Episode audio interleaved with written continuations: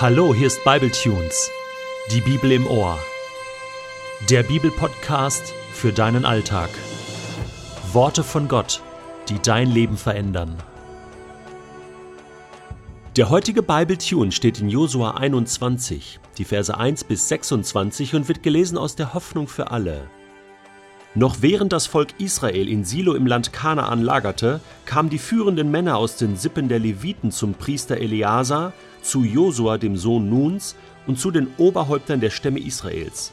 Sie sagten, der Herr hat durch Mose befohlen, dass wir Städte bekommen sollen, in denen wir wohnen können, und Weideland für unser Vieh. Die Israeliten gehorchten dem Gebot des Herrn und gaben den Leviten Städte und Weideplätze aus ihren Gebieten. Das heilige Los wurde geworfen und traf zunächst die levitische Sippe Kehat. Zu ihr gehörten die Nachkommen des Priesters Aaron. Sie erhielten als erste ihren Anteil. Dreizehn Städte in den Gebieten der Stämme Juda, Simeon und Benjamin.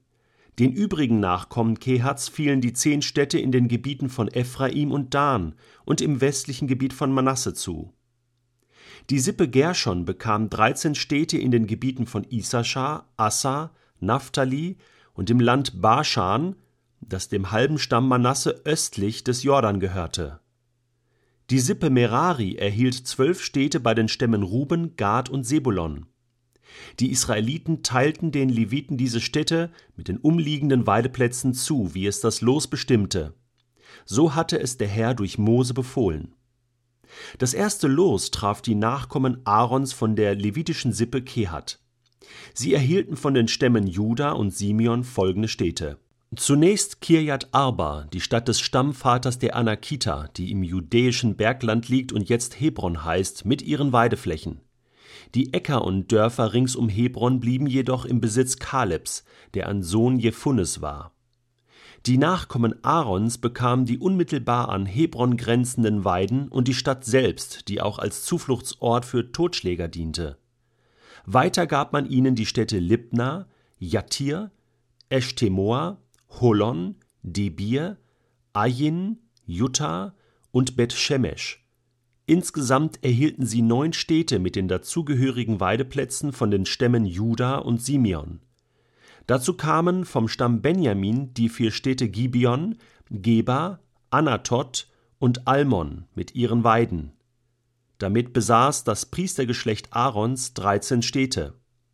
Die übrigen Familien der Sippe Kehat vom Stamm Levi erhielten durch das Los einige Städte im Stammesgebiet Ephraims. Ihnen gehörte nun Sichem im Bergland, ein Zufluchtsort für Totschläger, außerdem Geser, Kipsaim und Bethoron, vier Städte mit den dazugehörigen Weideplätzen. Der Stamm Dan gab ihnen ebenfalls vier Städte mit Weiden: Elteke, Gibeton, Ayalon und Gad Rimmon. Im westlichen Gebiet des Stammes Manasse bekamen sie die beiden Städte Tanach und Gad Rimmon mit ihren Weiden. Insgesamt gehörten den übrigen Familien der Sippe Kehat zehn Städte. Wir haben ja bereits schon darüber gesprochen, dass Jakob auf dem Sterbebett seine beiden Söhne Simeon und Levi, ja, wie soll ich sagen, nicht so doll gesegnet hat. Also, sie sollten kein Land bekommen im verheißenen Land, kein eigenes Gebiet, sondern verstreut wohnen. Wir haben schon bei Simeon gemerkt, sie bekamen sozusagen Anteile im Stamm Juda, schlossen sich dem Stamm Juda an und wurden so eigentlich gesegnet. Und Levi ja, die wurden zu einem ganz besonderen Volk. Ich würde sagen, Gott hat hier auf den Jakob nicht gehört, sondern den Stamm Levi ganz besonders gesegnet. Natürlich, sie bekamen kein eigenes Land, aber Gott selbst war ihr Erbteil. So heißt es an verschiedenen Stellen in den Büchern von Mose und im Josua-Buch. Sie waren der auserwählte Stamm, der priesterliche Stamm, der im Tempel diente später, der verschiedene Aufgaben in und um den Tempel, in und um die Stiftshütte übernahm.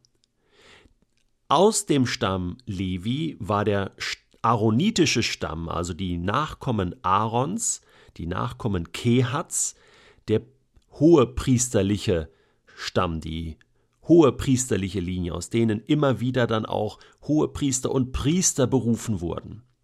Alle anderen Leviten bekamen zum Teil normale Aufgaben. Nun, sie konnten sich ja nicht um die Bewirtschaftung eigener Weideplätze und Äcker und so weiter kümmern. Deswegen wurden sie versorgt mit Städten, mit Weideplätzen, und alle anderen Stämme gaben ihnen sozusagen ab.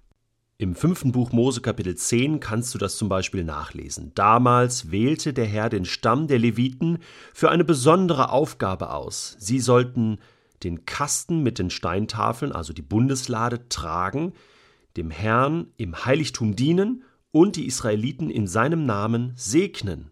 Ja, sie haben so eine Art Segensdienst, Gebetsdienst übernommen. Genial.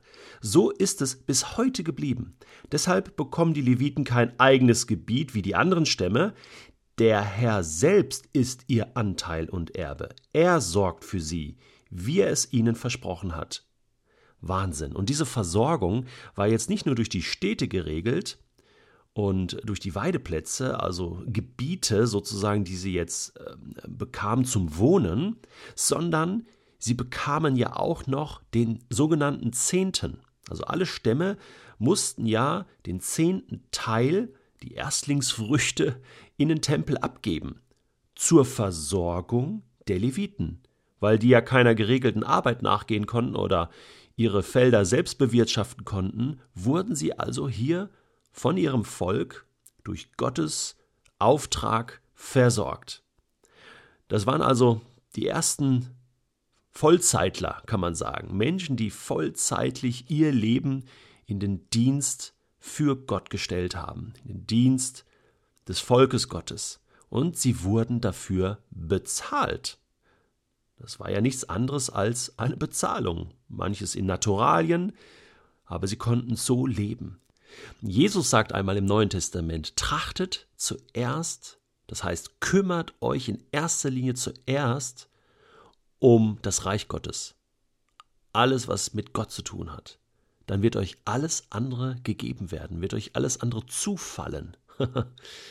Dieses Prinzip gilt also bis heute. Wer sich voll investiert für Gott, der wird von ihm versorgt, der wird von ihm nicht vergessen. Ich habe das schon mal gesagt und ich kann dir persönlich sagen, ich lebe nun schon so seit 20 Jahren über 20 Jahren, so als Levit kann man sagen.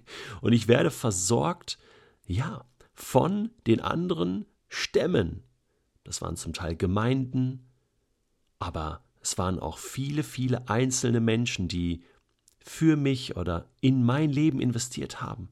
Ich kann mich erinnern, ich war kurz vor meinem Theologiestudium, da kam ein Mann auf mich zu, ein guter Freund, der mir damals 1000 D-Mark in einem Briefumschlag überreichte. Das war noch zu D-Mark-Zeiten und ich konnte das gar nicht annehmen. Ich habe gesagt, ey, da ist so viel Geld und, und dann schaute er mich an und, und hatte Tränen in den Augen und sagte, Detlef, du musst mir diesen Gefallen tun, du musst das nehmen. Denn er verstand seinen Beitrag in das Reich Gottes darin, Geld zu geben und mir dadurch Dinge zu ermöglichen. Menschen, die Finanzen haben, sind Ermöglicher oder können Ermöglicher sein für andere. Deswegen, das ist das Versorgungssystem Gottes.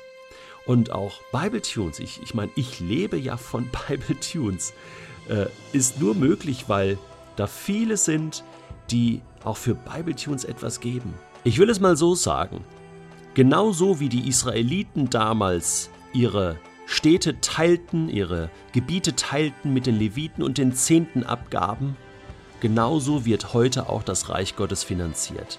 Genauso wird äh, der Pastor in deiner Gemeinde finanziert. Genauso werden wichtige Arbeiten weltweit von Missionswerken finanziert. Und genauso wird auch die levitische Arbeit von Bibletunes finanziert.